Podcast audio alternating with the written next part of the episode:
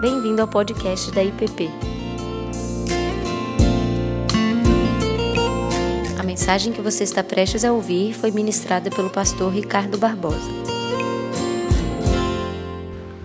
Boa noite. Graça e paz a todos. Hoje, esse final de semana, nós tivemos o encontro do, do Emaús em, em Goiânia. Terminamos hoje o segundo retiro do grupo lá de Goiânia. Tem sido uma experiência muito rica, muito bonita, muito, muito profunda, proveitosa. Um grupo ali de Goiânia e da região, né, Goiás Velho, Morrinhos, é, Bela Vista, da região ali em volta. E o grupo tem, tem respondido bem, tem sido encontro bom, conversas boas, um tempo de irmos mais fundo na experiência da fé. Então, queria que vocês continuassem orando. Como eu disse há dois domingos atrás, esse mês de junho foi um mês que ficou um pouco mais intenso mas no próximo final de semana eu tenho mais um compromisso e aí eu encerro esse período mais, mais cheio. Mas tem sido bom, graças a Deus. Foi um, tem sido um tempo e oportunidades ricas para a gente poder contribuir de alguma forma né, com a igreja, com o corpo de Jesus Cristo. Bem. Vocês já devem ter ouvido essa, essa história de um rabino que chegou na sua congregação um dia e disse: Olha, tenho hoje duas notícias para dar para vocês, uma boa e uma ruim. A boa é que Deus diminuiu de dez para seis os mandamentos. Aí todo mundo ficou feliz, houve uma excitação na congregação e alguém então perguntou: e a ruim? O adultério continua. Ah, hoje nós vamos olhar para o sétimo mandamento. Êxodo 20, 14. Não adulterarás. Esse, esse mandamento que expressa como os outros vêm expressando, a natureza da aliança. É, é, disso que nós temos conversado em toda essa exposição do livro do Êxodo, que poderia também ser chamado Êxodo, Deuteronômio poderiam ser chamados de o Evangelho segundo Moisés. Entender a natureza do relacionamento e do povo que Deus pretende estabelecer na história. É disso que esses mandamentos falam. Os, os mandamentos, eles nascem desse contexto, um contexto longo, um contexto que envolve uma rica e longa história, mas ele é resumido no prólogo do texto dos Dez Mandamentos, tanto em Êxodo 20 quanto em Deuteronômio 5, onde Deus diz: Eu sou o Senhor, o teu Deus, que te tirou da terra do Egito, da casa da servidão. Então, é importante para nós termos em mente esse prólogo, essa afirmação de quem Deus é e o princípio sobre o qual ele apresenta esses, essas dez palavras, que é como eu prefiro chamar. São as dez palavras de Deus para o povo de Israel. Ele é o Deus que nos tirou da terra do Egito, da casa da servidão. Portanto, é muito importante entender que a graça de Deus, ela antecede os mandamentos de Deus. Só é possível entender os mandamentos de Deus quem já experimentou e entende a libertação que Deus realiza. Quem ainda não entendeu ou não experimentou a natureza da libertação de Deus, terá muita dificuldade para compreender a natureza dos mandamentos. E o que nós vimos é que esses mandamentos, como o professor Daniel Bloch chama, da primeira declaração de direitos humanos jamais produzida, ela tem uma natureza diferente da Declaração de Direitos Humanos da França, ou da Organização das Nações Unidas, ou a Declaração de Direitos Americana ou brasileira, ou o que quer que seja. Porque não se trata de uma declaração onde parte do princípio de que cada indivíduo tem o seu próprio direito. Eu tenho direito a isso, isso, isso e aquilo. Não. Esse, essa declaração é uma declaração que diz respeito ao direito do outro, não meu. O que Deus chama Israel para fazer é para que Israel seja o guardião e o protetor do direito do outro e da dignidade do outro. E é isso que nós vemos no Evangelho. Jesus é aquele que renuncia os seus direitos, sendo Deus, não julgou como usurpação o ser igual a Deus, antes a si mesmo se esvaziou e se humilhou e tornou-se homem e servo, etc. Se entregou e serviu. Ou seja, Jesus é aquele que vem e renuncia os seus direitos para promover e garantir o nosso direito. Os discípulos de Jesus são chamados a fazer a mesma coisa, renunciar os seus direitos para poder proteger e garantir a dignidade do outro. Então, a maneira como Deus constitui o seu povo é fundamental. E desde o Velho Testamento, no Novo Testamento e hoje, o princípio permanece o mesmo. E nesse mandamento nós temos um princípio que é fundamental, ele é central para a vida humana, ele é central para a história humana. Porque a família, o matrimônio e a família constituem um princípio, eles constituem uma ordem da criação. E isso acontece antes da queda. Ela é estabelecida e ela é colocada no mundo sob a bênção e a proteção divina. O casamento na narrativa bíblica da criação, é o relacionamento exclusivo entre um homem e uma mulher que se comprometem um com o outro nos termos de uma aliança, em fidelidade, amor, cuidado para toda a vida, e em virtude disso, eles tornam-se uma só carne e se estabelecem na história como a matriz, como o princípio da organização de toda a sociedade humana.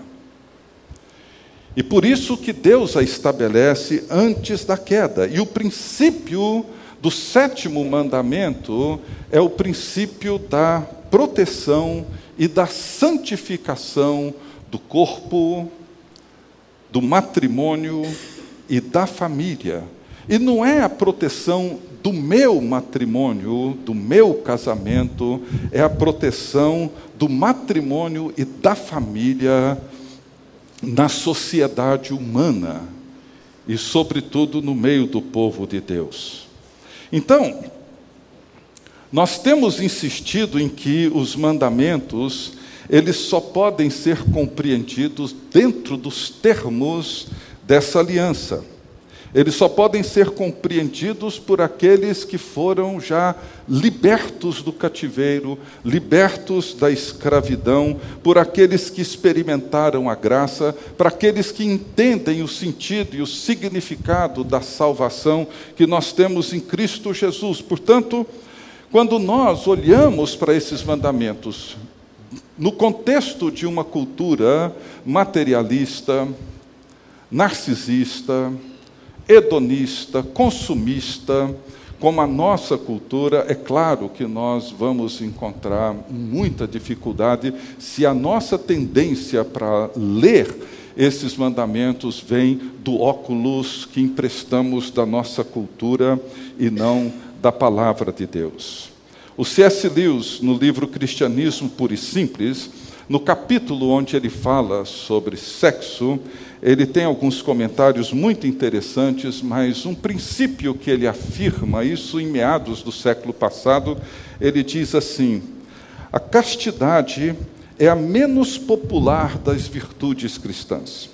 Porém, não existe escapatória.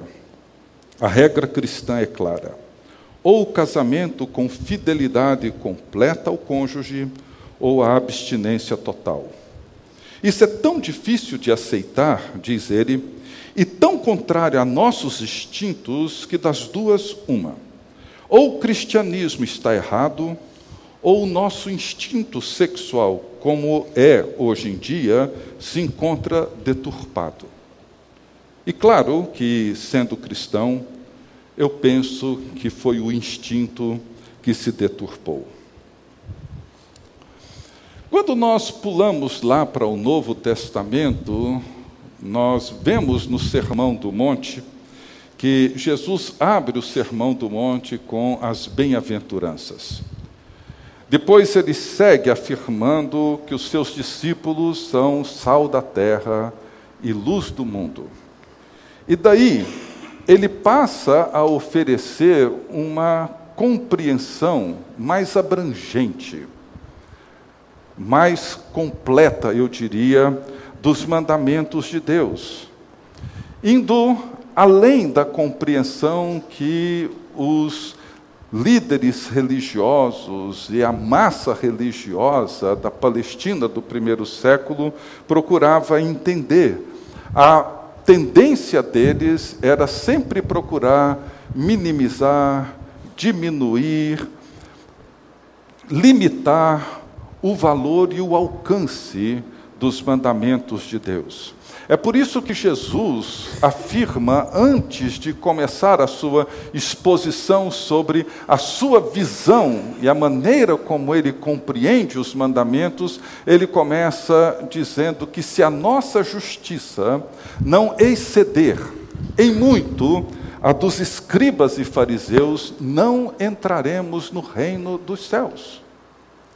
Veja, a linguagem é a mesma do Êxodo.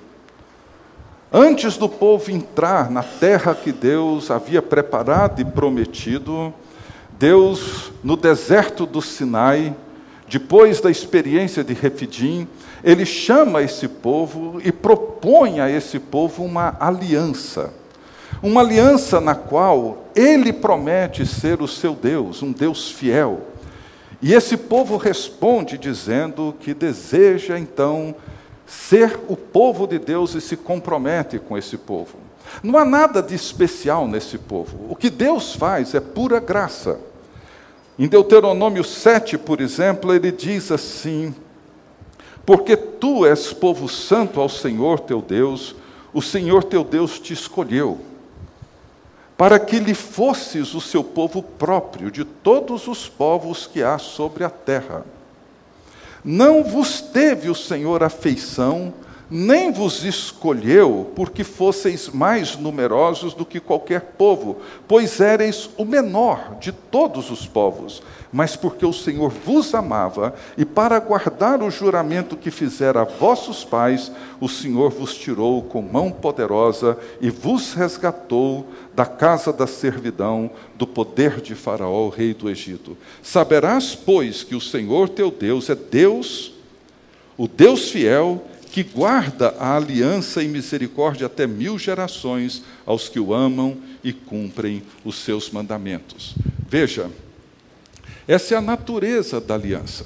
Deus nos escolheu e escolheu no passado esse povo, não porque esse povo tivesse alguma coisa que chamasse atenção, não porque fosse um povo poderoso, não porque fosse um povo virtuoso, não. Esse povo era um povo fraco. Da mesma maneira como Deus nos chama, Deus, quando nos chama, quando Ele nos salva, não é porque Ele vê em nós uma grande virtude, não. Ele olha e nos vê como nós de fato somos, um povo confuso, atrapalhado, que virou as costas para Deus, pecador, rebelde. Mas Deus vem e faz uma aliança. E Ele então, uma vez que salva e uma vez que liberta esse povo, Ele diz que essa justiça que agora o cristão que é chamado a ser sal da terra e luz do mundo precisa ter, ela deve ser maior do que a justiça dos escribas e dos fariseus. Por quê? Porque é uma justiça que envolve o coração, é uma justiça que envolve os nossos afetos, que envolve uma profunda renúncia. E nós vamos falar um pouquinho disso daqui um pouco, mas eu queria descrever. Nesse restante do capítulo 5 de Mateus, ele fala sobre os mandamentos de não matarás, não adulterarás, não dirás falso testemunho, etc. E Jesus nos oferece uma versão ampliada desses mandamentos. Eu queria considerar uma versão mais ampliada do sétimo mandamento. Primeiro, esses mandamentos na nova aliança Segundo Jeremias 31, e Hebreus 9 repete isso, ele afirma que a palavra de Deus, a voz de Deus, aquilo que Deus nos propõe, será impresso na mente e no coração.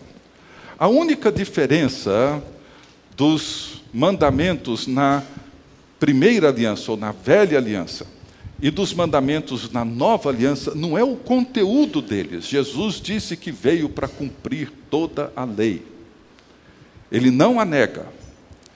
A diferença é que na primeira aliança eles foram impressos numa tábua de pedra. E na nova aliança, eles são impressos no coração. Eles são tornam-se uma realidade viva em cada um de nós. Veja que na sexta bem-aventurança, Jesus afirma que os limpos de coração serão bem-aventurados. E ele está aqui se referindo a pessoas que têm um coração íntegro, aquelas pessoas que estão libertas da tirania de um eu dividido. Aquilo que Tiago vai descrever mais à frente. O reverendo John Stott, ele diz que o coração limpo é o coração sincero que abre caminho para o olho bom, mencionado por Jesus no capítulo 6 de Mateus.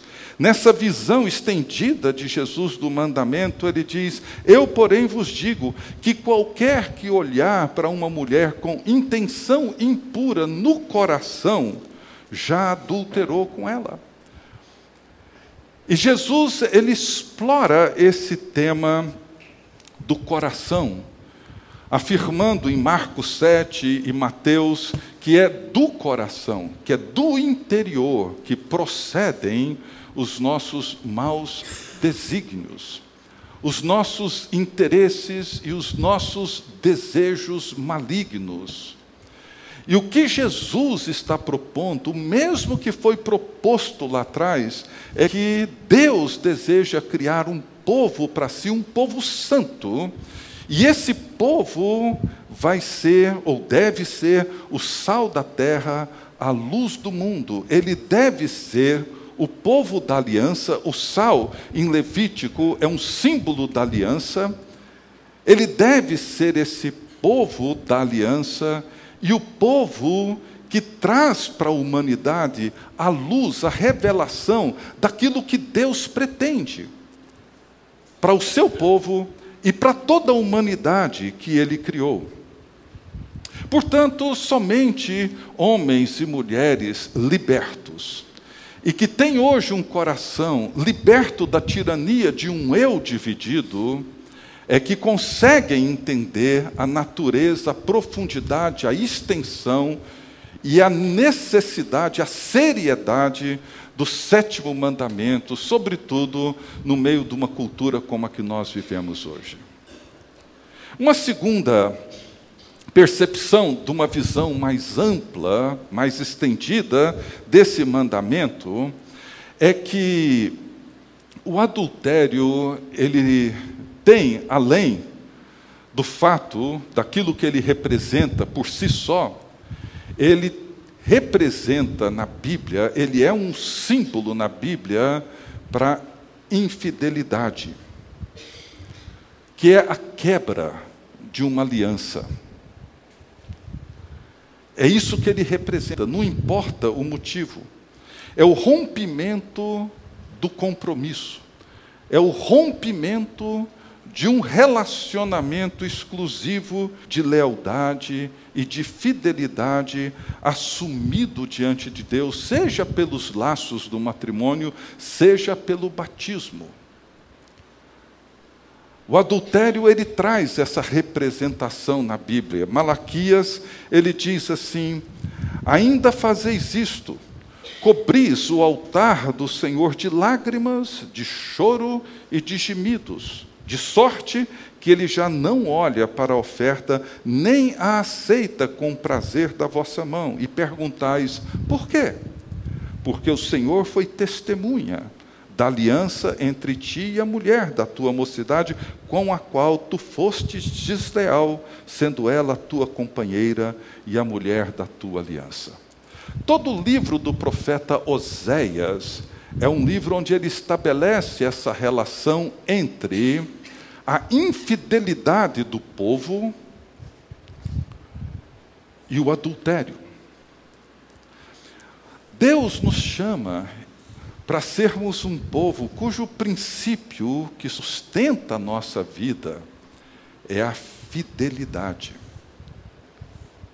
A fidelidade a Deus, a fidelidade uns aos outros, a fidelidade para com os compromissos assumidos na aliança que fizemos, seja no matrimônio, seja no batismo.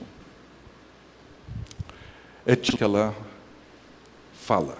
É sobre isso que Deus está insistentemente chamando o seu povo. É interessante que para o povo de Israel não havia um conceito social muito forte hoje na nossa cultura, que é o da pessoa avulsa. Para a comunidade de Israel não havia essa figura de alguém avulso. As pessoas, elas pertenciam umas às outras. Portanto, essa, essa ação violenta, agressiva, de desrespeitar, porque o Senhor nos libertou, porque o Senhor nos tirou da escravidão, nos livrou, ó Deus, da tirania de um eu dividido, de um eu rompido. O Senhor imprimiu no nosso coração a tua palavra, todos os teus mandamentos, todas as tuas verdades foram impressas, elas fazem parte da nossa nova constituição. Somos teu povo, teus filhos e filhas. Vem, portanto, ó Deus, e abençoa-nos enquanto comemos do pão e bebemos do cálice, renovando, reafirmando a aliança que temos contigo, de sermos o teu povo fiel e que vive para manifestar a glória de Jesus Cristo nessa cidade. É o que nós te pedimos, no nome de Jesus. Amém.